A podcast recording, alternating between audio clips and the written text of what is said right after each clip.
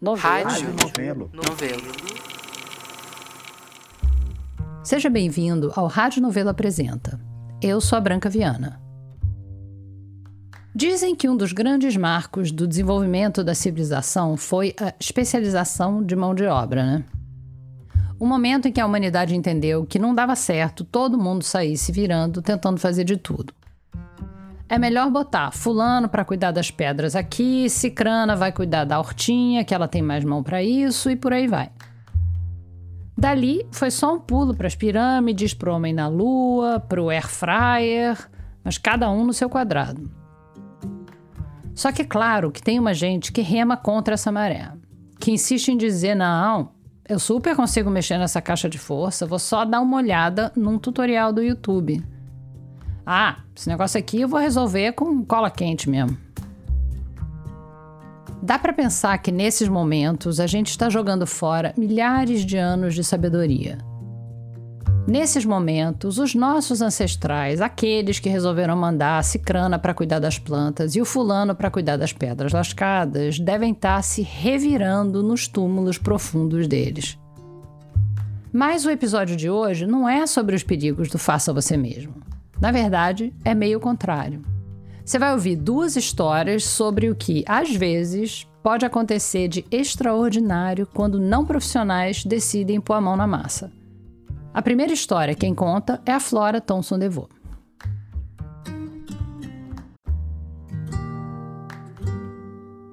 Quando a Marcela Virzi era criança, o pouco que ela sabia do pai do pai dela era que ele tinha existido.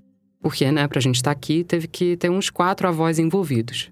Então, ela sabia que o avô paterno dela tinha existido. E que ele tinha aprontado. Ele fez uma coisa meio Nelson Rodrigues, saiu para comprar cigarro e nunca mais voltou. Ele abandonou a minha avó, que se chamava Esther Bolini, e era uma argentina. Abandonou e ela ficou numa situação horrorosa. Né? Uma mulher com dois filhos naquela época. Aquela época eram os anos 20 do século passado. Sozinha, sem o marido, foi difícil. E a gente sabe que ele foi para São Paulo e casou com uma mulher lá e começou uma nova família. Nisso, o pai, o tio e a avó da Marcela ficaram para trás. O meu pai nunca tocava no assunto. Ele falava muito da mãe, mas não falava nunca do pai. O trauma foi tanto que a Marcela só soube dessa história em detalhes depois que o pai dela morreu. Meu pai se sentiu abandonado, foi uma coisa horrível. Ele, mais velho, isso minha mãe me conta. Ele foi a São Paulo para tentar falar com o pai e tal, e o pai tratou ele super mal. Não era uma pessoa muito bacana, não. Então, o avô paterno não era alguém por quem a Marcela se interessava muito. Até que, um dia, um dia ali nos anos 90, ela foi almoçar. E aí eu fui num restaurante no Rio. O restaurante era num predinho no bairro da Glória, no Rio. Numa casinha do começo do século. Tô sentada e vejo no cardápio picanha a Virze. Picanha a Virze. Virze, o sobrenome dela. E achei aquilo tão sui generis, eu chamei o gerente e o gerente me falou: ah, esse castelinho foi construído pelo arquiteto Antônio Virze e entrou numa sala e me mostrou tudo que ele tinha de fotos da construção, de fotos do meu avô. Foi a primeira vez que eu vi uma foto do meu avô. Foi nesse restaurante, que era ali naquele castelinho do lado do, do Hotel Glória. E aí foi a primeira vez de fato que eu vi e vi uma obra, percebi como era o trabalho dele e vi uma foto dele pela primeira vez. A Marcela foi descobrindo que o Antônio Virze, o avô que saiu para comprar cigarro e nunca mais voltou, foi também um arquiteto muito peculiar. A gente fez várias pesquisas, né, sobre para tentar descobrir um pouco mais da vida dele e tal. E a gente viu os quatro que são tombados pela, como é que é, Patrimônio Nacional, e viu uma aquela fábrica de tônico, como é que era o nome? Elixir de Nogueira. Elixir de Nogueira. Sangue limpo, sangue puro, sangue forte. Elixir de Nogueira, o grande depurativo do sangue. Elixir de Nogueira. Se você está se perguntando o que é um depurativo do sangue, você não está sozinho nessa. Acho que é meio parecido com esses negócios de detox de hoje, sabe? Que dizem que vão tirar todos os venenos do corpo. O elixir de Nogueira era um xarope botânico que supostamente servia para tudo: espinha, ferida aberta, reumatismo, aquela tosse chata, mas sobretudo era para tratar sífilis. No começo do século, a penicilina, que é o que a gente usa para tratar a sífilis hoje em dia, não tinha sido descoberta ainda. A sífilis era uma doença que afetava boa parte da população, e os efeitos degenerativos da doença são horríveis. Então tinha muita gente desesperada para tentar qualquer coisa para evitar isso. E o Elixir de Nogueira fazia o maior sucesso. A empresa tinha nascido em Pelotas, no Rio Grande do Sul, mas o negócio estava indo tão bem que o dono ia abrir uma fábrica na capital do país, que naquela época era o Rio. E o empresário não queria fazer um prédio industrial qualquer. Ele queria deixar um marco.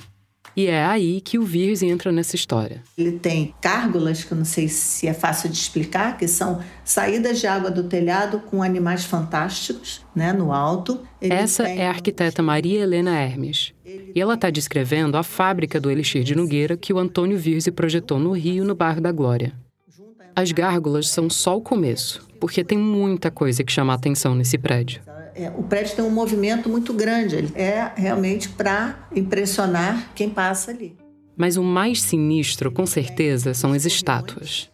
Ele tem as figuras, imensas figuras, junto ao passeio, junto à entrada do prédio. E essas figuras, a mim, me parecem figuras muito retorcidas, muito como se as figuras fossem pessoas sofrendo, sofredoras mas são sempre pessoas maiores do que as pessoas em tamanho natural. São corpos enormes, musculosos, quase explodindo da fachada do prédio.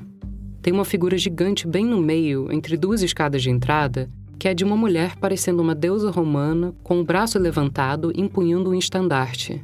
Ela deve ter fácil uns 7 metros de altura. Tem outra estátua de uma pessoa que parece estar esmagando um tigre. E tem outras também, meio dobradas, contorcidas mesmo. Tem uns aqui, se não muito me engano, que eles parecem que estão querendo olhar para dentro do que são as portas de entrada. Eles estão voltados assim, com o rosto voltado para dentro. É como se eles estivessem olhando alguém que está entrando, como se eles quisessem entrar também. É bem interessante. Um está cocorado, o outro está em pé, o outro está conversando com outra pessoa. São vários conjuntos escultóricos assim, que são bem, bem fortes na fachada. Talvez seja a fachada dele mais forte, seja essa. O prédio todo parece um sonho de febre, um delírio. Quem não ia comentar isso na cidade, né? Quem não ia, depois que essa obra ficou pronta, não ia querer saber do que se tratava. A Maria Helena estudou o trabalho do Antônio Virzi no doutorado dela.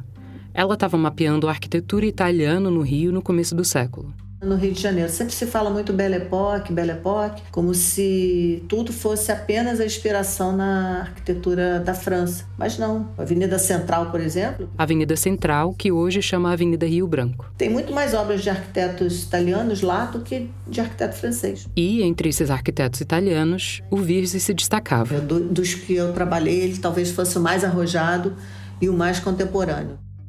O Antônio Virzi nasceu na Itália em 1882. Ele nasceu na cidade de Palermo, na Sicília, quer dizer, não é nem mais na bota, né? Já é na, na pedrinha que a bota está chutando. Ele... E, em algum momento, no começo do século XX, ele veio parar no Brasil. Sobre esses primeiros anos, é quase só isso que a gente sabe. A gente sabe o que ele declarou no currículo dele, coisa que eu não consegui confirmar nada, a não ser o fato de que ele de fato nasceu em Palermo, pai e mãe. Já já eu falo mais sobre isso. Mas o que importa por enquanto é que quando o Virse chega no Brasil, ele está trazendo uma novidade na mala ele está fazendo uma coisa que aconteceu na Europa, que o movimento na Itália se chama Liberty, que corresponde ao Art Nouveau na França e que corresponde ao trabalho do Gaudí na Espanha. Não sei se você tem na cabeça a imagem do que é Art Nouveau, o Liberty, enfim. Foi um movimento que atingiu quase todas as artes plásticas num monte de países. Na arquitetura, eles usavam os materiais modernos para a época, para criar formas sinuosas, curvilíneas, pegando inspiração das formas da natureza. Uma coisa bem exuberante, orgânica. O movimento começou na Europa no final do século XIX, mas nos anos 1910 ainda estava chegando na América Latina. Tem que lembrar que qualquer coisa que seja ligada à arquitetura, ela demora um pouco mais que as outras artes para se concretizar, exatamente porque tem que ser concretizada literalmente, né? E... É, fazer uma obra arrojada é bem mais complicado do que só pintar um quadro mais ousado. Assim, em termos materiais mesmo, porque é muito mais caro. Então, como é que o Virzi conseguiu? É, mal chegou aqui, ele casou, né? E casou bem. O Antônio Virzi chegou no final de 1911. No começo de 1913, ele casou com a Lívia da Rocha Miranda. A noiva era neta de um comendador, ou seja, bem de vida. Nesse meu tempo, o Virse foi contratado como professor da Escola Nacional de Belas Artes. E ao longo dos anos seguintes, ele foi chamado para fazer um monte de casa para a elite carioca, porque ele tinha um estilo diferente. Os, os arquitetos que seguiam mais a, a corrente tradicional, que são linhas mais retas, janelas alinhadas umas em cima das outras num prédio, uma organização sempre muito simétrica coisa que o Virge foge dessa simetria, tá? Ele não bota uma janela embaixo da outra na, na sua fachada inteira. Ele tem uma forma diferente de trabalhar a apresentação do prédio para a rua. Então, com isso, o que, é que ele consegue, na época? Destacar o proprietário daquele prédio. Era um símbolo de status ter uma casa diferentona do Virze. Nesses anos 1910, ele fez palacete em tudo quanto era bairro rico no Rio. Uma mansão à beira-mar em Copacabana, uma casona em Botafogo, o Palácio Martinelli no Flamengo. E era uma, uma arquitetura completamente diferente disso que está aí, embora diferente de tudo, né? Parecia um castelinho, aquele castelinho que a gente faz com areia da praia. E não era só casa. O Virzi deu um look diferentão para uns quatro cinemas, construiu outra fábrica também. Ele chegou a ser cotado para fazer o Teatro Municipal de Salvador, mas acabou não rolando. Mas aí eu estou mostrando um lado da moeda. Ao mesmo tempo em que o Viz ia fazendo palacetes, ele também começou a acumular tretas. Por exemplo, lá na Escola Nacional de Belas Artes. Ele era um professor que exigia desenho e fazia os alunos ficarem copiando as coisas. Como ele deve ter aprendido lá nos cursos dele de desenho. Então ele botou uma turma inteira copiando ornatos o período inteiro e os alunos se revoltaram contra ele e pediram a saída dele. Os alunos chegaram a reclamar que eles não tinham aprendido nada naquele período. Eles até duvidaram se ele tinha mesmo formação de arquiteto, ou se era só um desenhista. Mas o Virgin não deixou barato. Ele escreveu para o diretor da escola dizendo que os alunos demonstravam, entre aspas, inepta incompetência e completa ignorância. O que é, no mínimo, um xingamento bem redondinho. E não parou por aí. O Virzi dobrou a aposta. E ele disse que quem quisesse podia aparecer lá na aula dele para ver quem é que estava falando a verdade. Bancou, né? Só que, pelo que consta, o Virzi nunca mais pisou na escola depois disso. Muita cara dele. É, muita cara dele. Ele, ele era um, um, homem de polêmicas, né? Mas não parecia ser assim uma pessoa de trato fácil. Não parecia mesmo. O Virzi acabou exonerado da escola, mas a carreira dele continuava a todo vapor. Quem não gostava do Virzi odiava, mas quem gostava, gostava mesmo. E era o caso do dono do Elixir de Nogueira, que, além de chamar o Virzi para fazer a fábrica do Elixir, contratou ele para fazer uma casa para a família dele. Era ali perto, no mesmo bairro da Glória. Ele botou o nome de Vilino Silveira.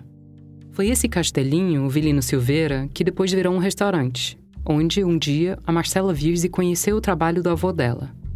Depois o restaurante fechou e o prédio está aparentemente às moscas faz um tempo.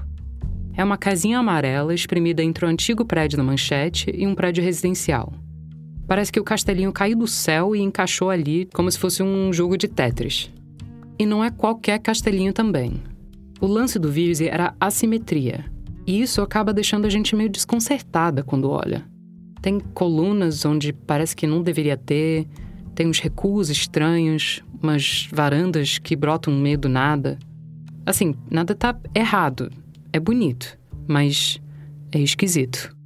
O Vilino Silveira é um terreno razoavelmente estreito e ele tem uma planta enorme. E a planta dele é toda perpendicular em relação à fachada, à rua. Ele aproveitou de uma forma maravilhosa o melhor que ele podia aproveitar daquele terreno. Para Maria Helena Hermes, parte da estranheza vem da tentativa do Virze de aproveitar ao máximo um terreninho pequeno. Mas tem uma coisa sobre essa casa que não é só uma questão estética, uma questão de gosto, ou de estilo, ou de uso do terreno. E é uma coisa que me deixa meio arrepiada toda vez que eu passo ali na frente. É o fato de que ela não devia estar ali. Porque num dia, mais de um século atrás, aquela casa caiu. Foi na tarde do dia 28 de abril de 1915. O Castelinho Vilino Silveira estava em construção ainda. Tinha uns 20 operários trabalhando na obra. Deu 5 da tarde, estava todo mundo indo embora e de repente pareceu que tinha tido um terremoto hiperlocalizado, só no número 170 da Rua do Rússio.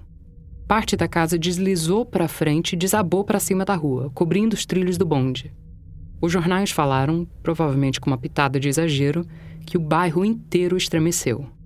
Mas fato é que foi um desabamento terrível. pelo menos quatro pessoas morreram soterradas. Como o Virzi estava sempre por lá fiscalizando a obra, chegaram até a procurar o corpo dele nos escombros. Mas depois de algumas horas, ele se apresentou na delegacia para prestar esclarecimentos. Ele disse que não tinha a menor ideia do que tinha acontecido. E, na verdade, até hoje, a gente não sabe muito bem o que rolou. Como é que eu vou te dizer? Desabamento é uma coisa comum? Não, não é uma coisa comum, mas talvez fosse uma coisa muito experimental. Eu não sei, não sei te dizer o, o porquê. O Virze chegou a ser considerado culpado pelo desabamento, num relatório que saiu alguns meses depois. Mas ele não foi para a prisão. E ele não só não assumia a culpa, como queria refazer a casa para provar que aquilo tinha sido uma fatalidade. Provar que a culpa não era do projeto dele. Eu não tenho ideia do que passou na cabeça do dono do Vilino Silveira, ou o dono das ruínas do Vilino Silveira. Mas o que a gente sabe é que ele deixou o Virze ir em frente. Em janeiro de 1916, menos de um ano depois do desastre, a casa estava de pé de novo. E está de pé até hoje. Então, acidentes acontecem em obras, né? Sempre acontecem. Não Sim. gostaria de admitir, assim, sem muitas provas, que teria sido erro de projeto, não, porque a planta do Vilino Silveira é espetacular. É muito, muito, muito bonita. Não o dono do Vilino Silveira confiou no Virzi e ele conseguiu refazer a obra. Mas o desabamento daquela casa parece que marcou um ponto de inflexão na trajetória do Virzi. Junto com a poeira que subiu depois da queda, começaram a pairar no ar muitas suspeitas sobre o arquiteto. Será que esse cara era arquiteto mesmo? De onde tiraram que ele tinha formação para ser professor? Será que ele não passava de um desenhista que tinha sido promovido a arquiteto só porque ele era um italiano que casou bem? Lembra que a Maria Helena, na pesquisa dela, tinha tido dificuldade para checar o que estava no currículo dele? Que não se sabe nem se formado ele foi, né? De fato. Ela pegou o currículo do Virzi, que está arquivado lá na Escola Nacional de Belas Artes, e tentou ir ponto por ponto. Ele alega ter dado aula em algum local que eu também não consegui confirmar. Assim, a gente sabe o estado dos arquivos mundo afora. Quando um lugar não consegue confirmar se alguém estudou lá ou não, isso não significa que a pessoa não estudou. Só significa que não conseguiram achar. Mas era assim com tudo do Virzi. Ele, inclusive, não figura no livro, um livro que eu pesquisei, que faz os arquitetos da Sicília. Livro só de arquitetura da Sicília. E ele não consta, não existe ele lá. Ele não estava no livro dos arquitetos, ele não estava no rol dos formandos. A Maria Helena começou a olhar torto para aquele currículo dele. Eu admiro como profissional, mas não acredito em nada do que ele falou. Mesmo em Palermo, quando eu falei, as pessoas diziam, ah, mas como, mas como, mas como. Quando dissesse assim, pô, tô boa gente, mas não, não a única coisa que ela conseguiu confirmar que ele fez lá foi um pavilhão temporário do qual não sobrou nenhum desenho. Acho que não deu nem tempo para ele fazer uma, uma coisa que fosse uma faculdade, desde que ele saiu do sul até chegar no norte. Na verdade, eu acho que ele não fez nada, não conseguiu fazer nada lá. Se fez, fez na exposição e, enfim, é efêmero e acaba e pronto. Para Maria Helena, menos que diploma, o que importa é o que ele fez aqui no Brasil, e, segundo ela, dá para ver que ele sabia o que ele estava fazendo. Eu acho que assim, a fábrica do Elixir de Nogueira é quase que assim um, um atestado de que ele sabia projetar. Porque é um prédio que tem dois subsolos na beira-mar, daquele tamanho todo, e quatro pavimentos, mais telhado. Então é um prédio bastante complexo. Mas nem a complexidade, nem a simetria, nem a ousadia italiana iam ser suficientes para manter a carreira do Vise de pé. Em 1917, um ano depois de erguer o Velino Silveira de novo, ele declarou falência. Como ele foi muito mal para o meu pai, eu acho que a gente tomou um certo horror a ele. Eu só fui me investigar ele mesmo, eu já tinha 40 anos, 40 e poucos anos. Aqui de novo a Marcela Vise. Ela começou a investigar a vida do avô por um motivo bem comum a busca pela cidadania europeia. Durante esse processo da, da procura da história dele e tal, para tentar comprovar de que né, a gente era descendente de um italiano por causa do, do passaporte, a gente chegou à conclusão que ele aprontou alguma com essa Lívia que o pai meio que coloca ele para fora do Rio de Janeiro e o proíbe de trabalhar de alguma forma com algum tipo de ameaça, porque realmente ele ele deve ter aprontado alguma. Lívia é a mulher do Virze, né? Lívia da Rocha Miranda, neto do comendador. E se você tem um ouvido muito atento aos detalhes, talvez você tenha gravado que o nome da avó da Marcela era outro. era Esther. Então, sim, Virze aprontou alguma. Aprontou várias, na verdade. Ele tinha se casado com a Lívia em 1913. Eles tiveram um filho que nasceu em 14, e aí, ao longo dos anos 20, o Virze teve mais dois filhos, só que com a Esther. Provavelmente ele não casou de fato com, com a minha avó. Mas os filhos deles foram registrados com o sobrenome Virze, a Esther saiu no jornal como Senhora Virze, e tudo isso antes de existir divórcio no Brasil. E com a outra Senhora Virze, Vivinha da Silva. Não sei como ele bancava isso, mas fosse pelo ódio que os Rocha Miranda devem ter ficado dele, fosse pela crise econômica que estourou no final da década de 20, as obras do Virze no Rio foram ficando cada vez mais raras. E depois de um tempo, ele sumiu da cidade, deixando vários prédios e duas senhoras Virze para trás.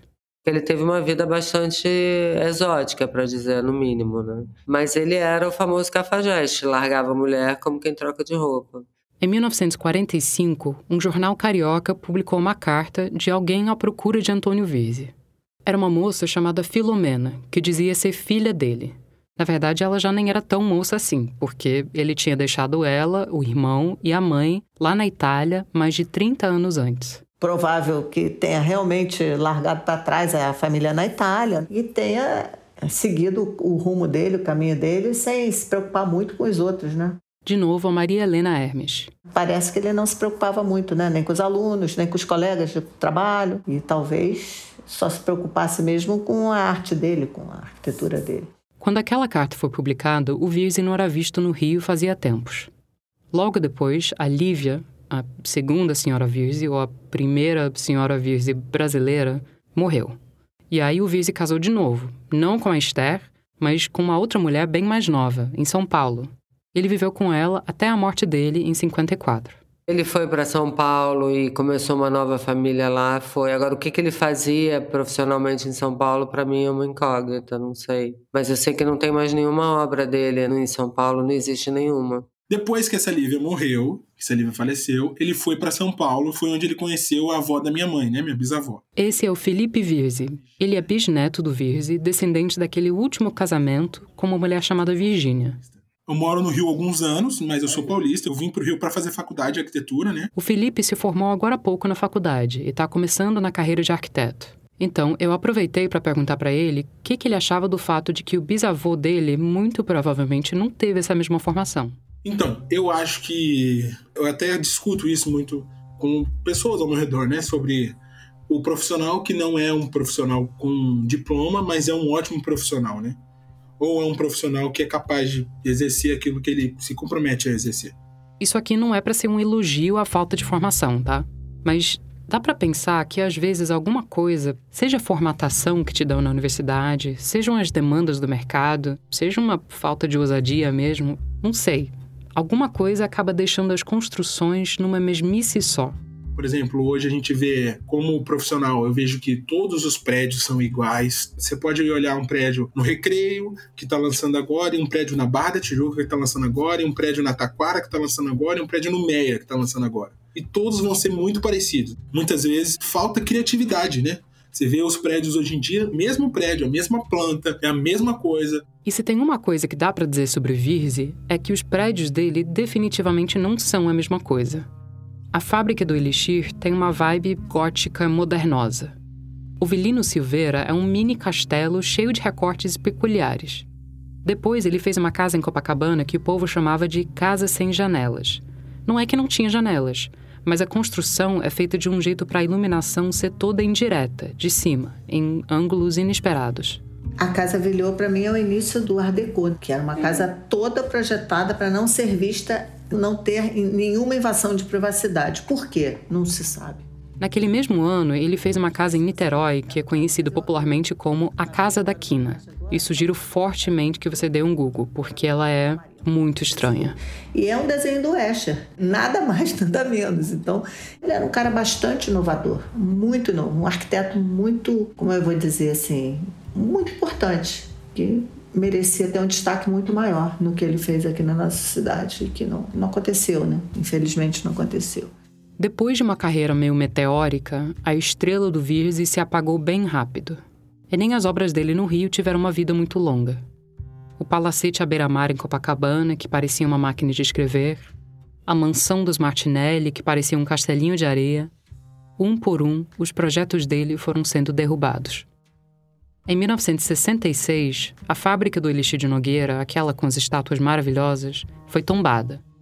Só que em 1969, ela foi destombada. E em 1970, ela foi tombada, só que em outro sentido. Ela foi derrubada mesmo. Eu achei uma matéria no Correio da Manhã em que entrevistaram um dos operários que estavam demolindo o prédio. E ele falou uma frase que está ecoando na minha cabeça até agora. Patrimônio nada. Meu caso é a marreta nas bonecas. Marreta nas bonecas. As bonecas, no caso, eram as estátuas. Mas eu não consigo não pensar que marreta nas bonecas resume tanta coisa da relação do Brasil com o patrimônio, seja prédio, papelada, rolo de filme, fita de áudio. Patrimônio nada, marreta nas bonecas.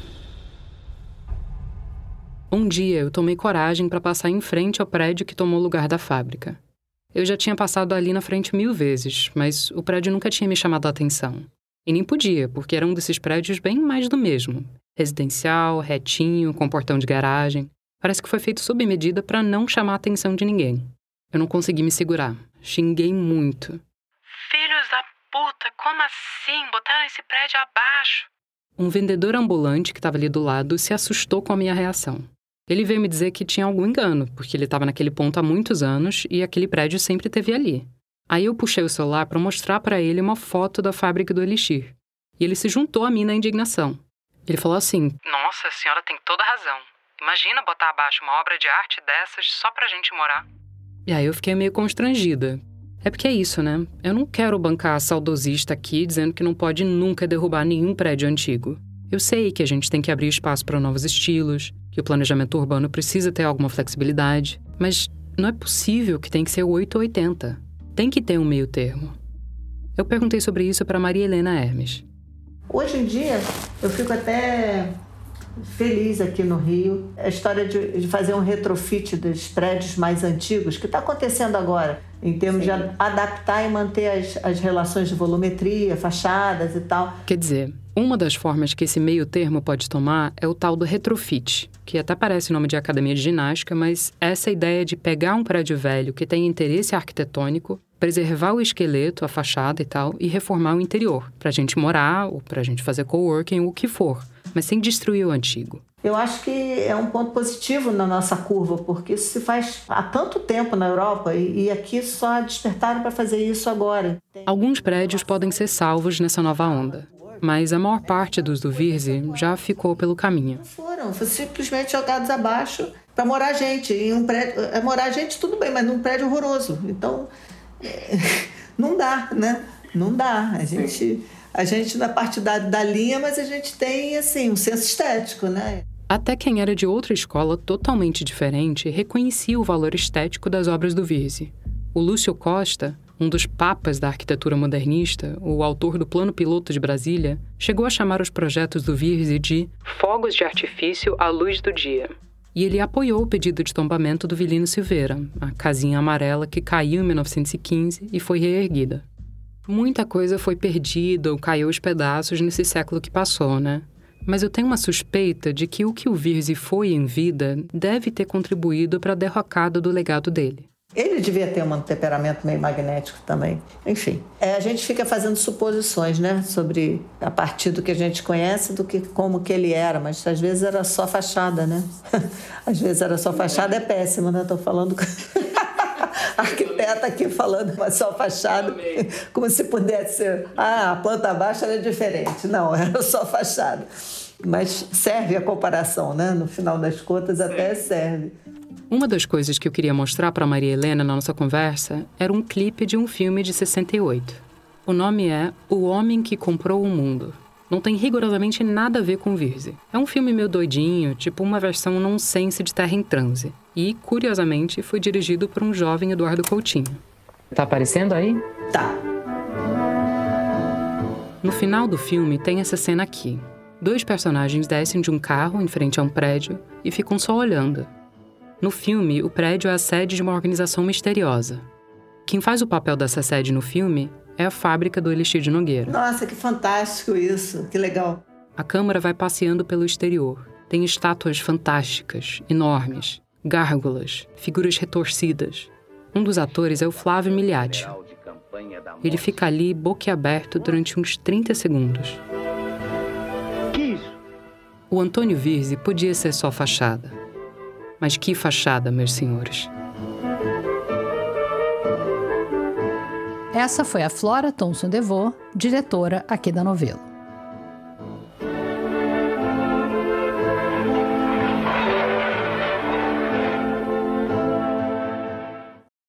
Já já a gente volta. Nessa segunda parte do episódio, você vai ouvir a história de uma descoberta revolucionária que foi feita aqui no Brasil por gente que estava só tentando resolver um problema. Quem conta é a produtora Natália Silva. Eu só sei da história da Joana porque eu tava lá na primeira vez em que ela contou para alguém. E para mim foi um alívio, que tava aquele negócio guardado muito tempo. Naquele dia, eu falei assim: é hoje, hoje vai sair, que eu não posso morrer com isso. Isso aconteceu em 2019, numa época em que eu era voluntária de um projeto que a Joana participava. Joana, aliás, não é o nome verdadeiro dela, porque até hoje ninguém próximo a ela sabe dessa história. Nem a família, nem os amigos, ninguém. Não, meu marido hoje nunca soube dessa história, minha filha não sabe. As únicas pessoas que sabem que essa história é dela são aquelas que estavam comigo lá naquele dia. Umas 20 pessoas no máximo, sentadas num círculo numa sala de aula, num debate sobre aborto. O clima estava meio tenso. Não é um assunto fácil. Uma mulher levantou a mão para dizer que era contra.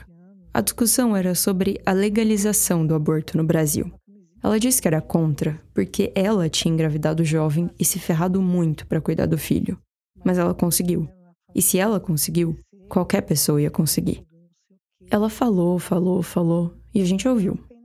Aí a Joana, que estava do outro lado do círculo, levantou a mão e disse: Eu fiz um aborto. Eu confesso que eu fiquei meio chocada, porque a Joana era quieta. Ela é daquele tipo de pessoa que numa conversa mais ouve do que fala, mas que tá sempre prestando muita atenção em tudo. Sabe? Só que aí, nesse dia, ela decidiu falar: Eu fiz um aborto. E começou a contar a história dela. E é difícil falar sobre a gente, né? Vamos lá. Eu pedi para ela contar a história de novo. E ela topou. A Joana tinha 19 anos. Eu até lembro a data. Era 1988. 8, é. A Joana tinha acabado de engravidar do primeiro namorado dela. E ela estava desesperada. Eu sei que eu ficava esmurrando a minha barriga apertando com cinto. Ela sabia o quanto era difícil criar um filho e não queria isso de jeito nenhum. Não naquele momento da vida dela. Não tenho casa, a gente mora de favor na casa da patroa da minha mãe. Como é que eu, com uma criança, isso não vai dar certo? E aquele negócio na minha cabeça, né? E assim, vou passar aperto. Eu falei assim, meu Deus, o que, que eu vou fazer, né? O que, que eu vou fazer? Essa é uma pergunta que muitas mulheres faziam, fazem, quando ficam grávidas sem querer. Abortar? Tá bom, mas como? Haviam basicamente três recursos para o aborto clandestino. A Sônia Correia viveu essa época dos anos 80, quando a Joana estava desesperada.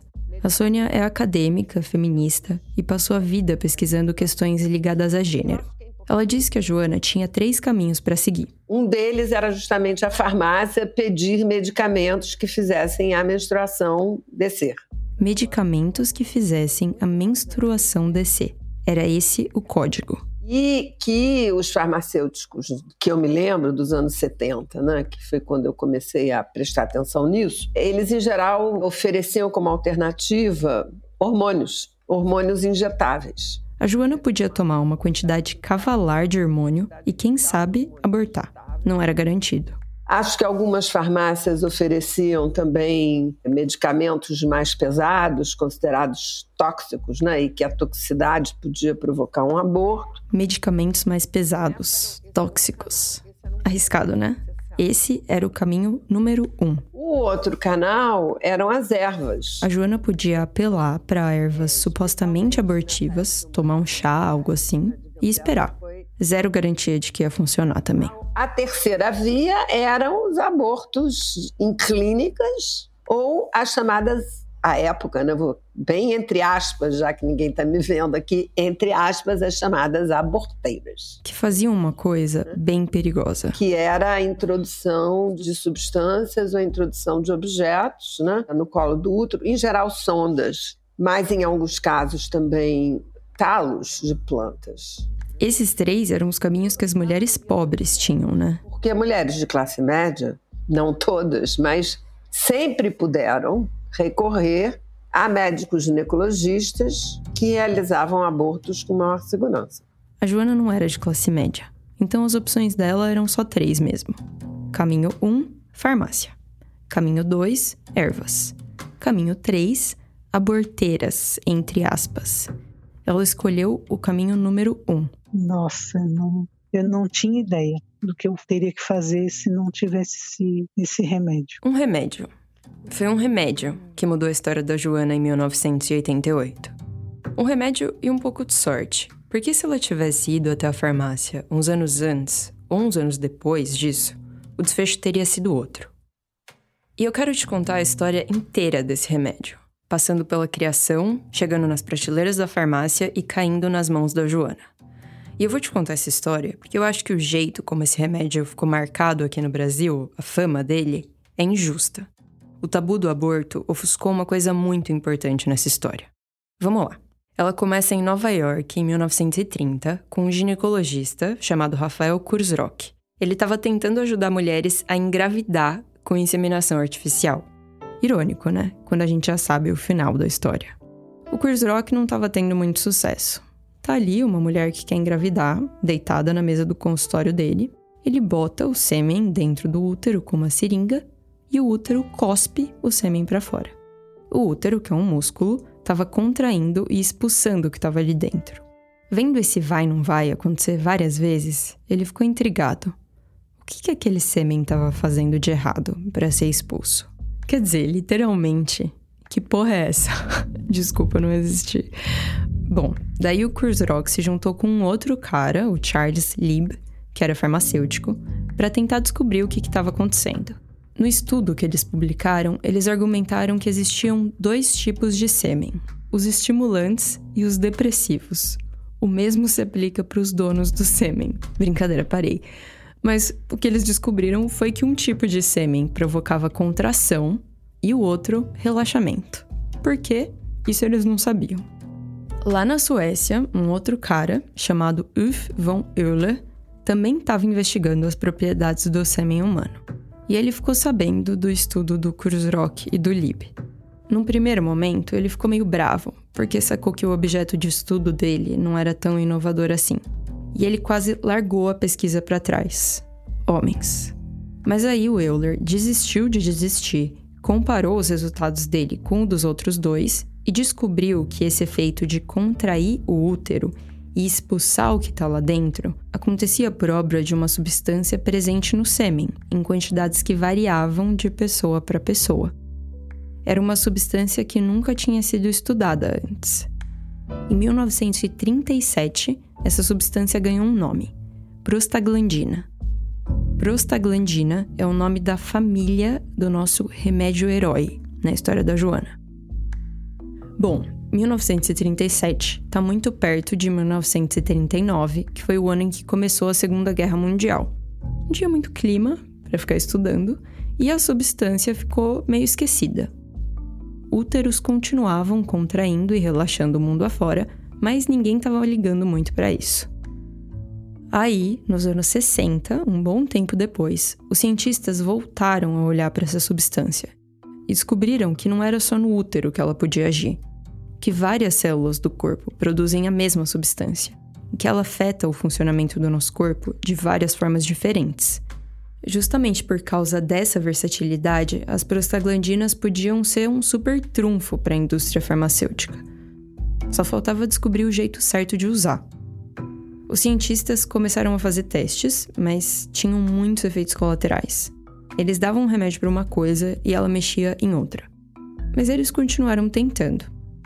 Em 1973, os cientistas de um laboratório chamado G.D. Cyril estavam atrás de um tratamento para úlcera e decidiram que iam testar a prostaglandina. e eles conseguiram sintetizar uma prostaglandina específica, o misoprostol. Depois de anos de testes e ajustes, essa substância virou um remédio. O misoprostol chegou nas farmácias com o nome de Citotec, era junho de 1986. E foi assim que eu conheci o Citotec, tratando gastrites e úlceras, problemas gástricos das pacientes. O Cristiano Rosas já era médico ginecologista nessa época que o Citotec chegou no Brasil. Eu me formei em 79. Eu tenho 40 e vou para 43 anos de formado. Só que tinha um detalhe sobre o Citotec. A própria bula dizia que não era recomendado na época para uso é, em grávidas por conta que podia causar abortamento, prematuridade. Lembra do começo dessa história, em 1930? O tipo de substância do citotec, a prostaglandina, provocava contrações no útero. Então a gente não usava em mulheres grávidas de jeito nenhum, né? Porque sabia que o remédio poderia trazer transtornos para o evoluir da gravidez. Os médicos podiam até não dar o remédio para as grávidas mas tinha outro grupo de profissionais que dava. Quem viveu essa época sabe, você chegava nas farmácias e pedia, tinha uma pletora, entendeu? De opções que os balconistas davam. Essa é a Sônia Correia de novo, a acadêmica. Tão acadêmica que ela usa palavras como pletora. Pletora quer dizer muito de uma coisa. No caso, a pletora era de medicamentos que os farmacêuticos ofereciam para mulheres que queriam que a menstruação descesse. Entendeu? O código daquele caminho número 1 um, que levava até a farmácia. Em 86, o Citotec entrou para essa pletora. Ninguém sabe como, então eu vou fazer um exercício de imaginação aqui. E como a imaginação é minha, eu vou colocar uma mulher nessa história porque já tem muito homem. Nossa cena imaginária se passa numa farmácia, numa cidade brasileira qualquer. Uma mulher que trabalha no balcão de uma farmácia tá ali, em 86, folheando a bula de novos medicamentos. E ela vê que esse remédio novo para úlcera, o Citotec, entrava na pletora dos remédios que não eram recomendados para grávidas. Hum, ela pensa. Que coisa! Um dia, uma outra mulher entra desesperada atrás de um remédio para fazer a menstruação descer. Aí a farmacêutica pensa: Citotec. A mulher leva o remédio e volta dali uns dias para comprar, sei lá, uma aspirina e conta baixinho para a farmacêutica. Menina, funcionou. Daí, para essa informação cair no sistema secreto de comunicação dos farmacêuticos, foi um pulo. Esse sistema também é invenção minha, tá? Mas fato é que essa informação virou conhecimento público entre os farmacêuticos. A Joana não era farmacêutica, mas ela tinha um amigo que era. Ele comentou de um remédio chamado Citotec que ele era para quem tinha úlcera, né? Ele também era abortivo. No dia dessa conversa, a Joana nem estava grávida ainda, mas ela lembrou do Citotec quando ficou. E aí eu fui conversar com ele. Ele falou assim: não, essa, esse medicamento, se for na farmácia, compra lá normal, né? Porque eu achava que era uma coisa que tinha que ter receita. Daí a Joana foi até o balcão de uma farmácia, pediu o tal do Citotec, comprou uma caixa foi para casa, tomou uns comprimidos e abortou. Ah, eu me senti aliviada. Me senti assim, andando nas nuvens. E foi por causa de várias histórias assim que o Citotec passou de um remédio para úlcera para um remédio para aborto. Bom, o aborto sempre existiu né, no Brasil e, e sempre foi um problema grave de saúde pública, mas as mulheres usavam talo de bambu, agulhas de tricô, soluções cáusticas injetadas na vagina, no útero. Não havia plantão que a gente chegasse e não tinha uma paciente na emergência do hospital indo para UTI para fazer uma esterectomia em sepsemia ou perfuração uterina, perfuração de órgãos por abortos induzidos clandestinamente, né, inseguros, né? Então, assim, o Citotec veio mostrar que também produzia aborto, porque as mulheres chegavam já em franco o trabalho de abortamento ou já tendo abortado. E às vezes se achava o comprimido né, do remédio na vagina das mulheres, né? As mulheres chegavam no hospital com um processo abortivo, abortavam e não morriam. Não perdiam o útero, não iam parar no UTI. Então isso chamou atenção Né? Eu falo que foram as mulheres brasileiras que nos ensinaram a, que o remédio tinha um efeito né, terapêutico importante em obstetrícia. Né? A ciência é feita de gente tentando responder uma pergunta. Em 1930, o Kurzrock estava tentando responder por que certos tipos de útero cuspiam certos tipos de sêmen. Em 73, os cientistas do Cyril queriam responder como tratar uma úlcera. E, em 86, as brasileiras estavam tentando responder: O que, que eu vou fazer, né? O que, que eu vou fazer? Como fazer um aborto seguro? Essa pergunta também estava sendo feita por cientistas, mas ninguém tinha parado para testar se o misoprostol era a resposta.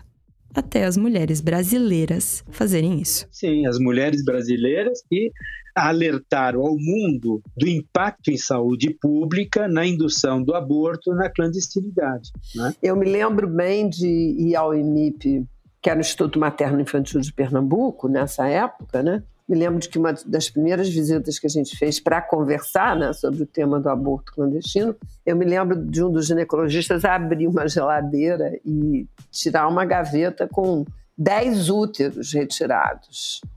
Isso tudo foram os úteros que nós retiramos aqui desde o ano passado, entendeu? Úteros destruídos, entendeu? Pela infecção. Então, era assim, né?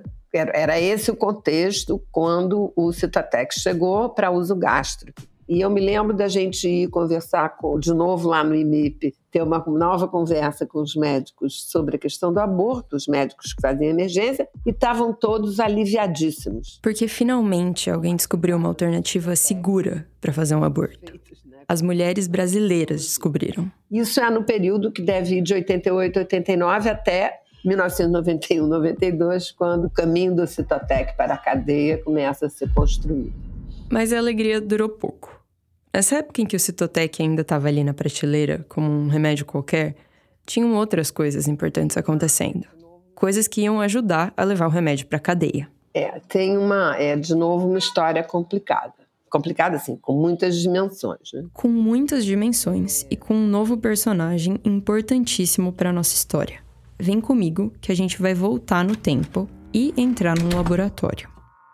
Em 82, um médico francês chamado Etienne Émile Boulier, eu nem precisava ter dito que ele era francês, né? Mas bom, o Boulier, que era um dos maiores especialistas em hormônios do mundo, anunciou que tinha descoberto uma nova pílula anticoncepcional, que funcionava de um jeito diferente. Ela tinha um composto que grudava no receptor de estrogênio, que é um hormônio essencial para a gravidez acontecer. Aí o receptor ficava ocupado e o estrogênio não conseguia entrar na célula. Por causa desse mecanismo, era como se essa pílula ficasse entre um anticoncepcional e um abortivo. O anticoncepcional impede a concepção, o abortivo encerra a gravidez. Essa pílula impedia o óvulo fecundado de grudar no útero. Então a fecundação podia acontecer, mas a gravidez não. O nome científico desse composto era mifepristona, mas na patente ficou com o nome ainda mais feio de RU486. Isso é em 82. O Etienne e os colegas dele passaram uns anos testando esse medicamento em ensaios clínicos e chegaram a uma eficácia de 80%. Para tentar melhorar um pouco, eles adicionaram mais uma substância. Adivinha qual? O Boulier testou alguns tipos de prostaglandina e o melhor resultado foi com o misoprostol. Foi assim que o nosso herói encontrou uma dupla, misoprostol e mifepristona, tipo Batman e Robin. Juntos, eles eram mais fortes. Só que essa parceria teve efeitos colaterais. Ela fez com que o misoprostol fosse de vez pro holofote.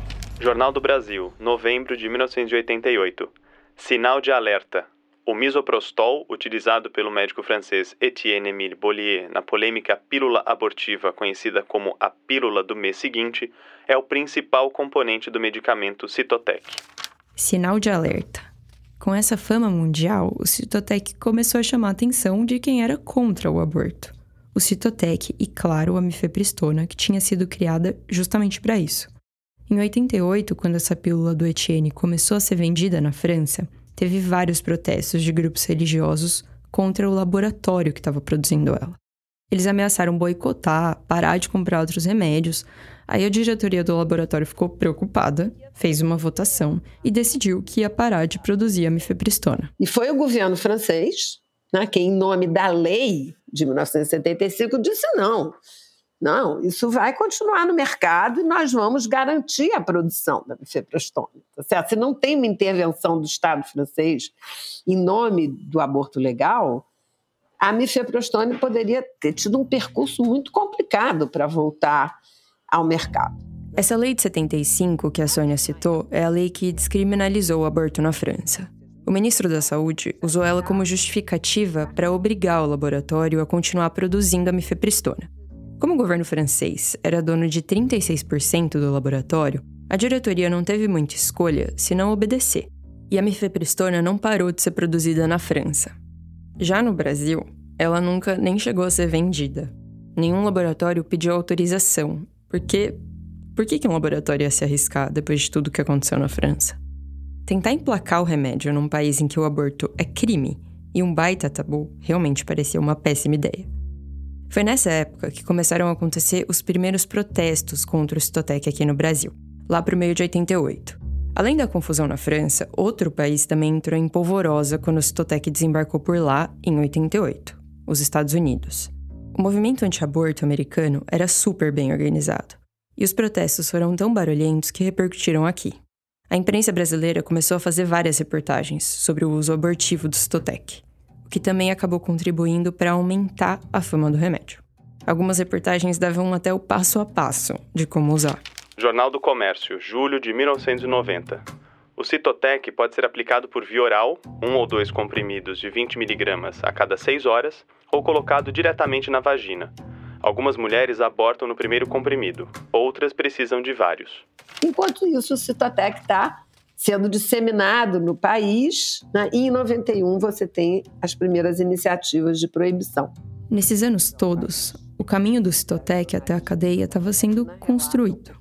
Em 1991, aconteceu o seguinte: enfim, havia um grupo de pesquisa sobre Big Pharma. O Grupo de Prevenção ao Uso Indevido de Medicamentos, da Universidade Federal do Ceará. Eles faziam pesquisa sobre efeitos colaterais, problemas éticos de pesquisa com relação a medicamento.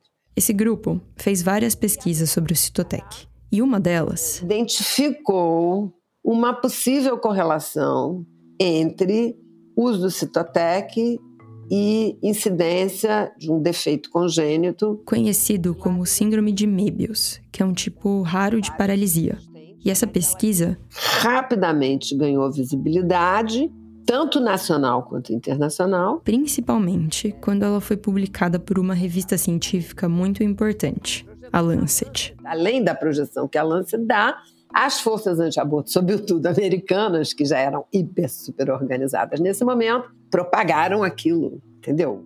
Só que até hoje, essa relação entre a síndrome de Möbius e o uso de misoprostol não foi comprovada. O consenso científico que existe sobre isso é o seguinte: se o remédio não for tomado em quantidade suficiente para induzir o aborto, ele aumenta as chances de má formação. Mas não tem uma relação clara de causa e efeito entre as duas coisas. É muito diferente dizer que as suas chances de ser atropelado aumentam porque você tá na rua, de dizer que você foi atropelado porque você estava na rua. Entendeu? Anos depois, os métodos dessa pesquisa foram questionados. Ficou claro que ela não era consistente. Mas aí o estrago já estava feito. E foi um juiz do Ceará o primeiro a proibir a venda do Citotec. Além de banir o remédio, o estado do Ceará acusou o governo federal de negligência. E isso rapidamente, essas coisas, né? Vira uma telefone sem fio. Outros estados começaram a adotar, até que finalmente chegou no Ministério da Saúde, o Ministério da Saúde adotou uma regra nacional. Né? Foi tipo por camadas. A partir de 91, o Ministério da Saúde começou a exigir receita para comprar o Citotec. E assim, realmente, essa coisa de comprar remédio no Brasil era uma bagunça. Qualquer um conseguia comprar qualquer coisa na farmácia. Não tinha regulação, não tinha Anvisa. Só que, curiosamente, a comoção pelo controle do Citotec foi bem maior do que a de outros remédios. E a história não acabou aí, né? Porque conseguir uma receita médica é fácil. O jeito era tirar o Citotec da prateleira da farmácia. E isso aconteceu em 1998, pouco antes de criarem a Anvisa, a Agência Nacional de Vigilância Sanitária. Nosso país tem algumas coisas que são surpreendentes, porque o remédio ele era registrado no mundo para uso gástrico, para doenças gástricas. Esse é de novo o Cristian Rosas, o médico. Apesar do Citotec ainda estar tá com o rótulo de remédio para gastrite, a gente já sabia que não era só para isso que ele servia. E diante desse estigma do aborto no Brasil, diante dessa prática das mulheres em fazer os seus abortos com o uso do misoprostol, a Anvisa acabou regulamentando ele e foi o primeiro país no mundo que registrou o misoprostol com indicação obstétrica. Com indicação obstétrica para abortos nos casos previstos em lei, como estupro e risco de vida materna, e também para indução do parto. Mas na bula do remédio, diz que mulheres grávidas não devem tomar sem orientação médica.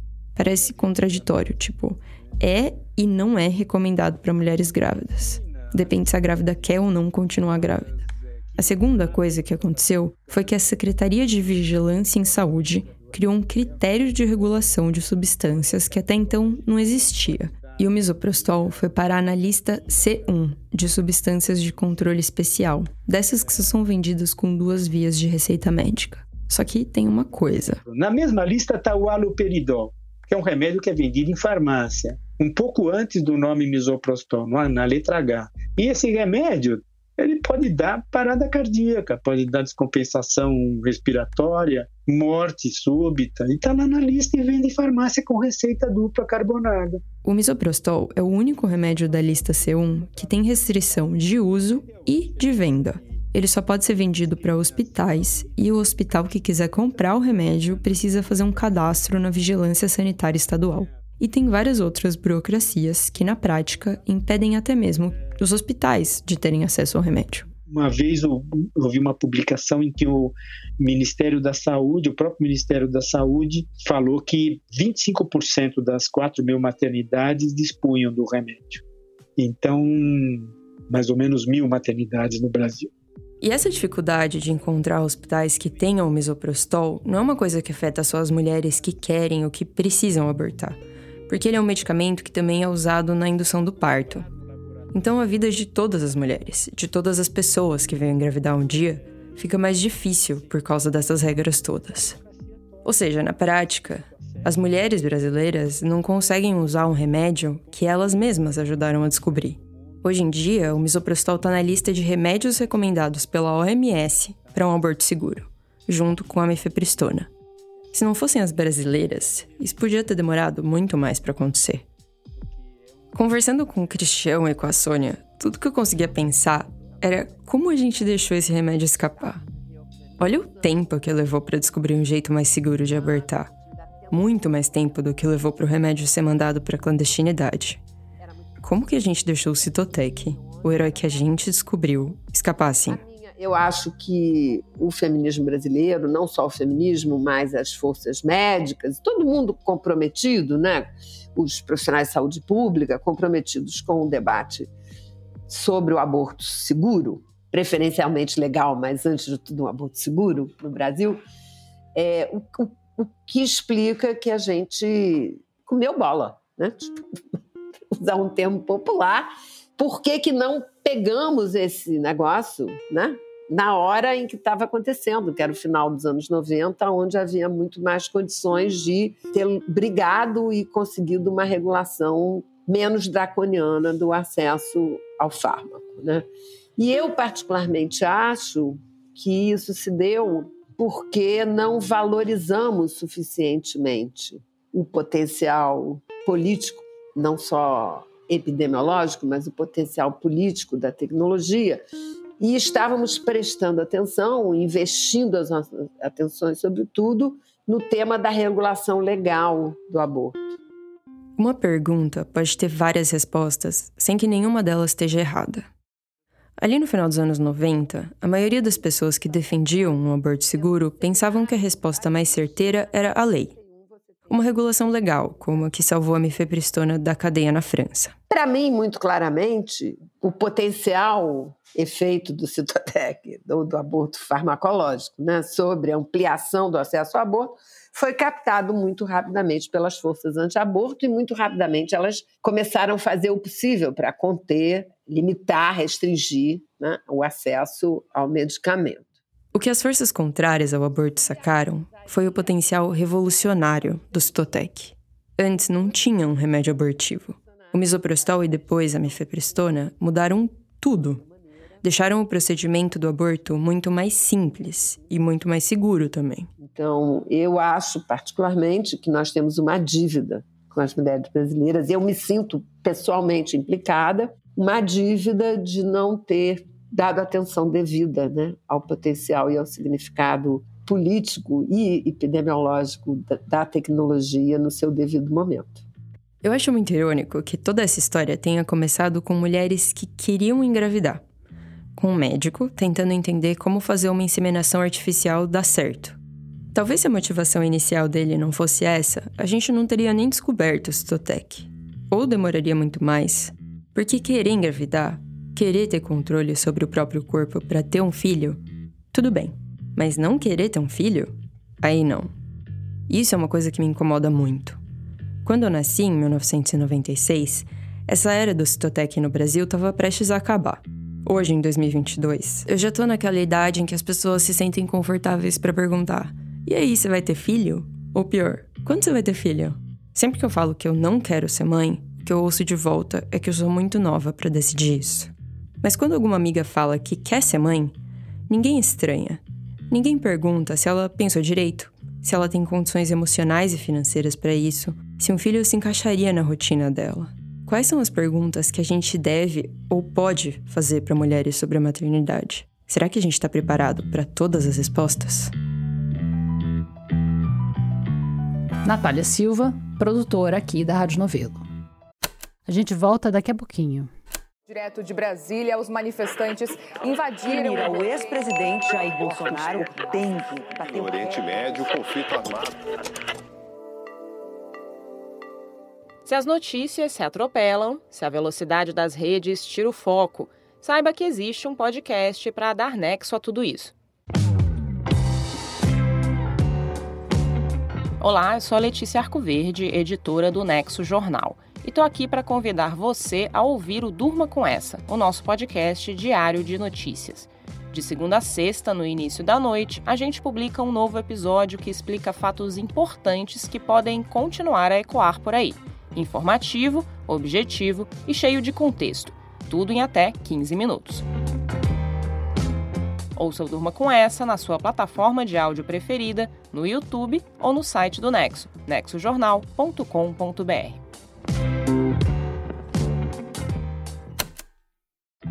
O episódio dessa semana do Rádio Novela Apresenta está chegando ao fim. Obrigada por seguir com a gente até aqui. Lembra que lá no nosso site, o radionovelo.com.br, tem material extra sobre todos os episódios. Eu imagino que nessa altura você deva estar tá doido para ver os prédios doidos do Antônio Virzi, né? Parece um sonho de febre, um delírio. Tá tudo lá. Aproveita a visita e já assina também a nossa newsletter que chega toda semana no seu e-mail com novidades quentinhas aqui do Apresenta e de outros projetos da Rádio Novelo, além de recomendações que a nossa equipe prepara com carinho para você.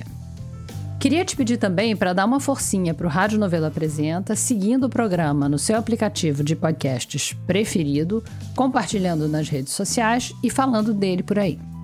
Se quiser falar com a gente, repercutir o episódio, mandar história, qualquer coisa, pode mandar e-mail para o apresenta@radionovelo.com.br ou marcar a gente nas redes sociais arroba Rádio Novelo. O Rádio Novelo Apresenta é um original da Rádio Novelo. Toda semana tem episódio novo, sempre às quintas-feiras.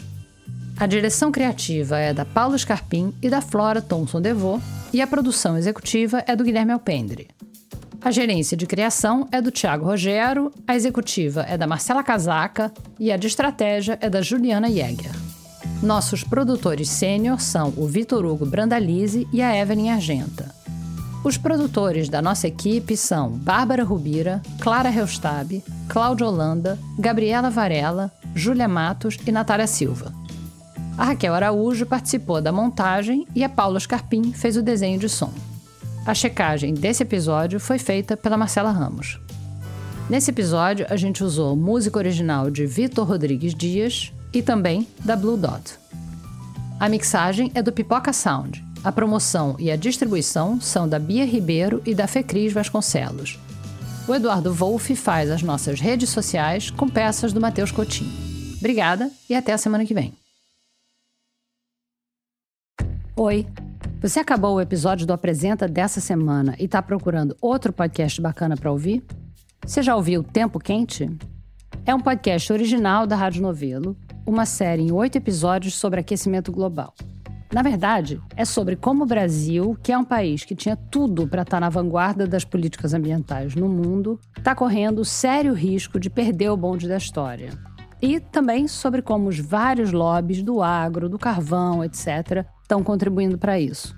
Vai lá no seu aplicativo preferido de podcasts ou no nosso site e procura Tempo Quente. Você não vai se arrepender.